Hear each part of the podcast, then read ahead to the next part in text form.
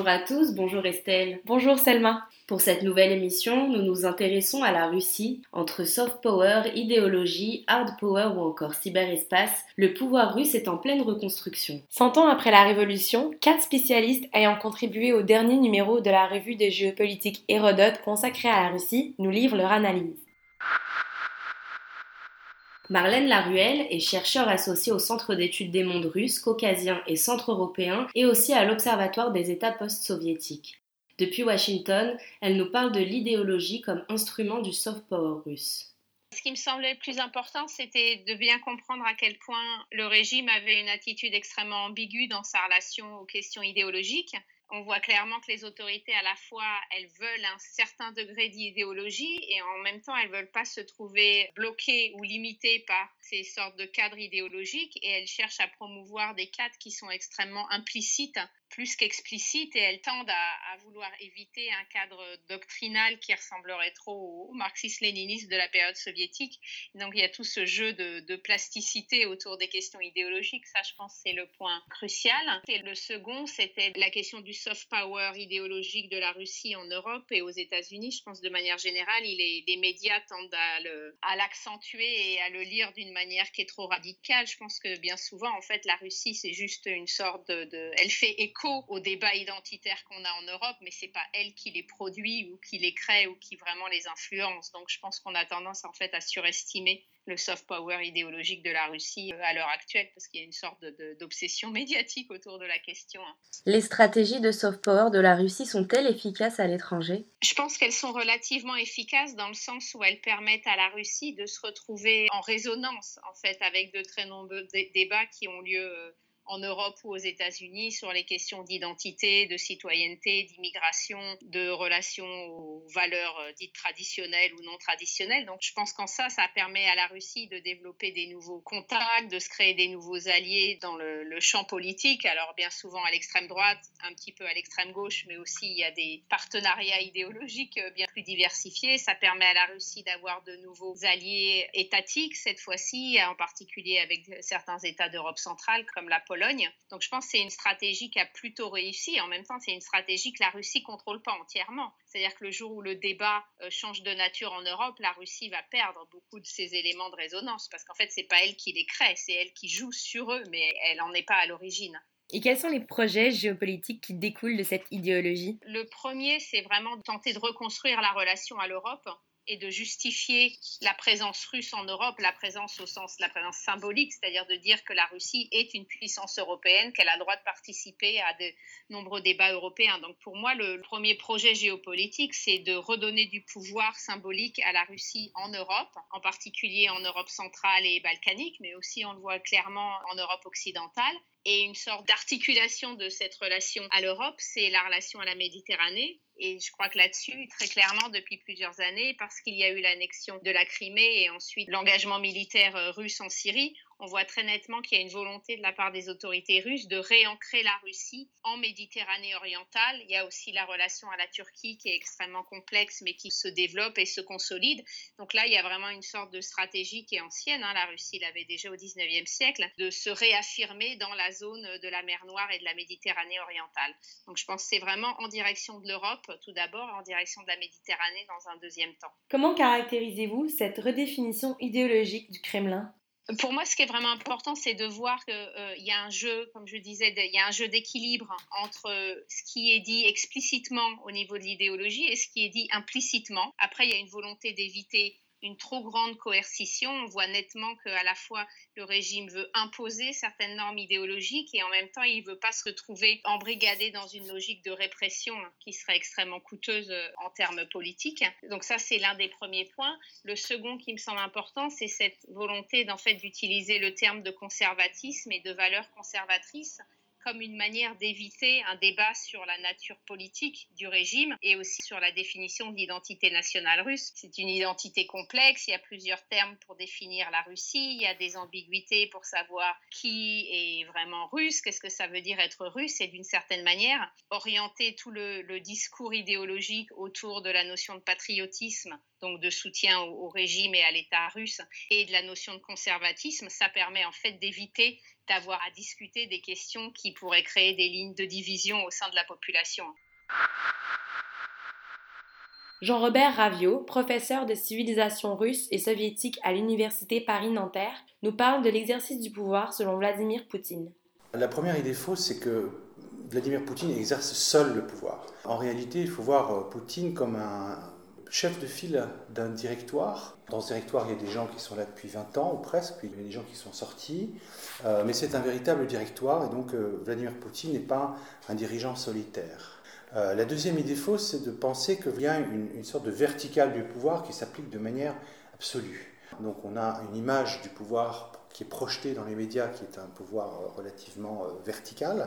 Mais en réalité, cette verticalité, elle implique également un dialogue permanent.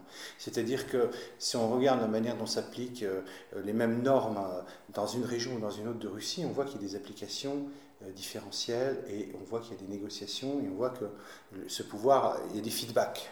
Donc ce n'est pas un leader autoritaire pur et parfait.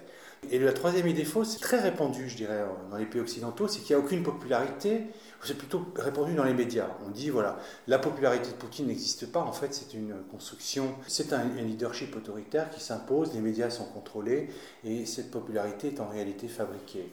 C'est assez faux de penser ça. Euh, c'est pas faux de dire qu'il y a un contrôle des médias, c'est pas faux de dire qu'il y a un, certain autoritarisme, mais il y a aussi une certaine popularité de Poutine. Et même si la, cote de popularité est peut-être un peu surtaillée, on peut considérer qu'il y a une petite surcote, si on peut dire euh, que Poutine n'aurait pas dû gagner avec 76%, mais on va dire quelque chose comme 71-72. Sa popularité est réelle et il s'appuie sur une vraie légitimité populaire. Quelle est votre définition du prétorianisme russe? C'est un régime dans lequel il y a une garde prétorienne, c'est-à-dire un groupe de gens autour du pouvoir central, en l'occurrence le président, qui sont les gens qui vont garder l'intégrité de l'État. Alors cette garde prétorienne, elle est constituée de militaires ou de généraux ou d'hommes en armes. C'est un prétorianisme qui combine les uniformes, mais qui se renouvelle également. C'est-à-dire qu'on a une, autour de Poutine, euh, à la fin des années 90, début des années 2000, ce que j'ai appelé la garde prétorienne qui se forme, c'est-à-dire des proches de Poutine qui sont issus de ce qu'on appelle en Russie les ministères de force, c'est-à-dire soit la sécurité, l'intérieur, l'armée, euh, le ministère de la Défense, mais aussi les procureurs généraux, etc. Et en 20 ans, on a vu évoluer cette garde prétorienne, et je dirais qu'elle se civilise en quelque sorte, c'est que de plus en plus, il y a des civils qui, qui sont là.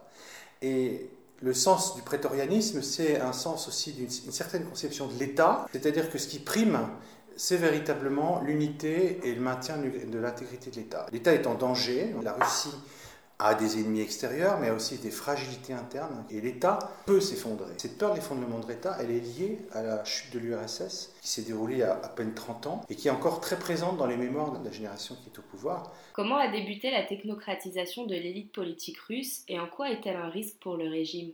Après 2012, donc au moment où Poutine est réélu président, le Kremlin a pris conscience qu'il fallait, euh, disons, renouveler les cadres et accélérer euh, la circulation des élites. Et là, on voit le début d'un processus de renouvellement de la classe dirigeante. Et là, ce qu'on observe dans l'administration présidentielle, chez les gouverneurs et dans les administrations régionales, c'est un certain profil, un profil apolitique, managérial, que j'appelle technocratique. Beaucoup d'hommes, un peu plus de femmes qu'autrefois, mais enfin, il n'y en a quand même pas beaucoup, je trouve pas du tout dans la parité en Russie, hein. souvent des doctorats, avec un profil méritocratique. Et une même génération, c'est-à-dire des, générations de trentenaires, quarantenaires, mais la loyauté politique est assez peu considérée. Louis Pétignot, doctorant à l'Institut français de géopolitique, travaille sur les enjeux stratégiques en mer Noire. Avec l'annexion de la Crimée, comment la Russie a-t-elle sécurisé un espace maritime géostratégique? Il est assez difficile d'estimer vraiment précisément ce degré de sécurisation géostratégique, mais c'est plutôt euh, dans toute la région et l'espace mer Noire une pondération euh, de l'équilibre stratégique qui a changé selon différents indices. Euh, pour la Russie, effectivement, ça a quand même permis d'établir une primauté en mer Noire, en particulier en établissant une force de dissuasion très importante puisque jusqu'à euh, la récupération de la Crimée à Sébastopol, euh, la Russie n'avait pas le droit, d'après le bail de location à l'Ukraine, de rajouter des navires. Euh, c'est désormais chose faite et une trentaine de navires sont prévus jusqu'à d'ici 2020. Le second grand port de la mer Noire, Novorossiysk, va aussi abriter une nouvelle base qui est en construction. Et le territoire même de la Crimée permet évidemment d'installer assez d'installations militaires pour sécuriser l'espace aérien en plus de l'espace maritime. Euh, on est évidemment en plus dans le contexte d'une réforme de l'armée, euh, mais la réforme reste complexe à mener jusqu'au bout, notamment au niveau matériel. Euh, et la marine risque particulièrement de pâtir des difficultés budgétaires russes. Mais la mer Noire reste quand même un espace d'équilibre, puisque si les forces maritimes des quatre plus petits pays restent relativement négligeables par rapport à la Russie, euh, certains éléments stratégiques régionaux contrebalancent quand même cette puissance. D'abord le contrôle des détroits par une euh, puissance de l'OTAN, la Turquie, depuis 1936, une force qui s'est montrée relativement encline à faire venir plus de navires de l'OTAN, notamment en 2016, et d'ailleurs, depuis 2014, de très nombreuses missions de l'OTAN et de l'US Navy aussi ont été faites dans les eaux pontiques. Quelles sont les conséquences internes de la politique étrangère russe?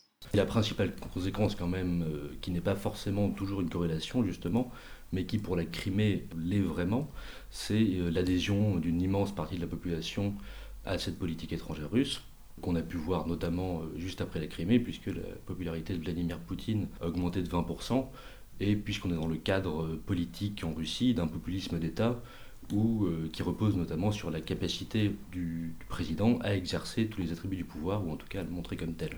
Et il y a quelques jours encore, plus de 70% des Russes trouvaient que non seulement l'incorporation était juste, mais qu'en plus elle était avantageuse pour la Russie, en dépit du prix que coûte le rattachement euh, effectif. Et un dernier grand sondage des élites russes début 2016 montrait également un soutien similaire. Et évidemment, il faudrait rappeler l'importance que revêt la Crimée, dans une certaine mesure l'Ukraine et dans une plus grande mesure encore peut-être Sébastopol, dans l'imaginaire collectif russe, autant dans la jeunesse de sa nation que la résistance même de cette nation contre l'extérieur et dans la culture même de la Russie. À l'échelle internationale d'analyse, la popularité euh, regagnée aussi s'explique par plusieurs facteurs, notamment un double sentiment de la population russe de déconsidération depuis les années 90 par les forces occidentales et le refus, voire le blocage de fait de ce qui est perçu comme une ingérence dans l'étranger proche par les USA notamment, euh, l'Europe et l'OTAN évidemment euh, également. Pourquoi peut-on parler d'un échec du lac russe? C'est un échec paradoxal, puisque quand en 2016 Erdogan demande une présence plus forte à l'OTAN dans les, dans les eaux pontiques, il affirme au secrétaire général de l'OTAN que la mer Noire est en train de devenir de fait un lac russe. Même des craintes probables de l'appareil d'État russe pour intervenir en Crimée n'étaient pas bien sûr la défense des Russes opprimés en Crimée, qui ne l'était pas tellement, mais bien le risque que le gouvernement provisoire fasse basculer in fine la Crimée dans l'OTAN. Même si ce scénario était relativement improbable, la situation chaotique de l'Ukraine pouvait laisser trop d'incertitudes au pouvoir russe, et à contrario, cette situation rendait une réplique ukrainienne moins probable vu les conditions euh, d'établissement du nouveau pouvoir. Et après 2008 et la guerre géorgienne, les ambitions de l'OTAN en mer Noire se sont de fait nettement arrêtées pour une durée indéterminée. Cependant, avec l'action en 2014, au contraire, non seulement l'OTAN a repris ses activités et les a renforcées, notamment avec des packs d'aide euh, assez conséquents euh, pour la Géorgie et l'Ukraine. Enfin, ce qui permet de penser cet échec potentiellement définitif du lac russe, c'est que la Russie, selon cette expression revenue euh, en 2014 notamment, a entre guillemets perdu l'Ukraine, puisque depuis 2-3 ans, non seulement on constate une augmentation des voix vers un soutien à l'intégration aux institutions mais que, qui plus est, euh, récemment, l'OTAN dépasse désormais l'Union européenne en tant que priorité d'institution à rejoindre en Occident. Kevin Limonier est docteur et maître de conférences en études slaves et géopolitiques et spécialiste du cyberespace russophone. Il nous parle des stratégies russes dans l'affaire de la messagerie d'Hillary Clinton. Lorsqu'elle était secrétaire d'État des États-Unis de 2009 à 2013, elle aurait utilisé une messagerie électronique privée en contradiction avec les obligations de sa fonction. Durant la campagne électorale pour la présidentielle des États-Unis en 2016, son adversaire républicain Donald Trump a utilisé cet argument pour la déstabiliser. Quelques mois après son élection, la CIA accuse la Russie d'être derrière ces révélations. Qu'est-ce que montre euh, l'affaire Clinton par rapport à la stratégie d'influence russe? Ben, J'ai envie de répondre pas grand-chose, parce que cette affaire euh, autour du piratage des serveurs de la Convention démocrate américaine par un groupe de hackers dont on a dit qu'ils étaient russes, euh, le problème c'est qu'il n'y a absolument aucune preuve formelle que les Russes soient impliqués. Pourquoi euh, Il est très probable que des éléments proches de la Russie soient impliqués. De là à savoir s'il s'agit du gouvernement russe, d'un groupe de hackers qui aurait travaillé en sous-main, etc., on n'en sait rien. Pour la simple et bonne raison qu'aujourd'hui, il est extrêmement difficile, voire quasiment impossible, d'attribuer techniquement une cyberattaque. Néanmoins, ce qui est sûr, c'est qu'il n'y a pas non plus le fumée sans feu. Il faut bien distinguer ce volet cybernétique du volet informationnel, c'est-à-dire les stratégies d'influence mises en place par la Russie via ses organes de presse euh, que sont Russia Today, enfin RT et Sputnik, qui ont effectivement un rôle à jouer dans la campagne américaine. C'est un défi méthodologique majeur pour la communauté de la recherche aujourd'hui. Il est impossible de mesurer cette influence. C'est-à-dire qu'on peut dire oui, euh, les Russes ont influencé la campagne, mais le, problème c'est qu'on n'en sait rien. Peut pas chiffrer avec certitude. Et ce que ça dit de la stratégie russe aujourd'hui, c'est qu'effectivement il y a une politique d'influence qui existe, ce qui est d'ailleurs complètement assumé. Le discours du Kremlin et des responsables russes est de dire les Américains font la même chose depuis des décennies avec Radio Free Europe, avec euh, leurs euh, médias internationaux. Nous ne faisons que proposer un autre point de vue, de ce qu'ils appellent le mainstream médiatique occidental. C'est-à-dire que l'accusation de la Russie est aussi une ressource politique pour des dirigeants et pour des hommes politiques occidentaux qui ont tout intérêt à se positionner contre la Russie, mais c'est également une ressource pour les Russes. Dans la mesure où plus on parle d'eux, mieux c'est au niveau euh, de l'électorat en Russie. C'est un jeu gagnant-gagnant. Quels sont les risques liés à l'attribution des attaques? Vu qu'il y a une difficulté majeure à attribuer ces attaques, qu'il y a aussi une certaine facilité à les mener, il y a bien évidemment un risque qui est euh, que l'autorité politique d'un pays X ou Y s'empare de la question de l'attribution et puisse faire une fausse attribution qui puisse avoir des conséquences euh, éventuellement très importantes, puisque euh, imaginons une cyberattaque sur des systèmes critiques d'un pays, imaginons la France par exemple, si un État tiers euh, attaque, ou en tout cas un groupe non identifié attaque nos infrastructures critiques, vu qu'il y a une énorme difficulté à savoir qui est derrière cette attaque, ou alors en essayant d'utiliser ce qu'on appelle des faisceaux d'indices concordants, en comparant des bouts de code, des choses comme ça, l'autorité politique peut se tromper dans l'attribution et la décision d'attribution est avant tout une décision de positionnement sur la scène internationale. Et si quelqu'un attaque nos infrastructures critiques, on sait depuis que euh, dans le nouveau livre blanc de la défense nationale français, une attaque sur une infrastructure critique peut être considérée comme un acte de guerre. Donc on peut s'imaginer que ce type d'attaque avec une mauvaise attribution puisse avoir des conséquences absolument regrettables. Et c'est d'ailleurs pour ça que la France, aujourd'hui, n'attribue pas les cyberattaques. Quelles sont les représentations russes de la menace cybernétique?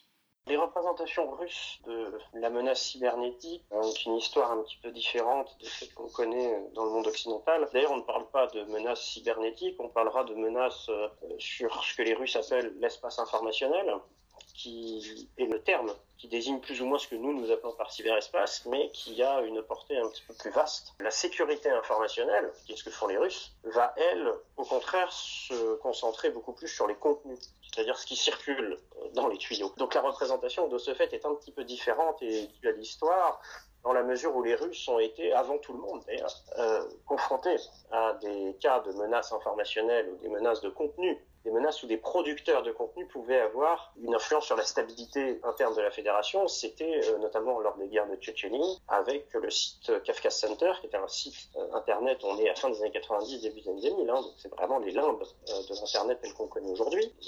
ce site produisait tout un tas d'informations, plus ou moins fausses, plus ou moins vraies. Donc il y a aussi cette historique-là qui fait que cette notion russe d'espace informationnel est différente de celle que nous, nous envisageons, mais on parle de la même réalité.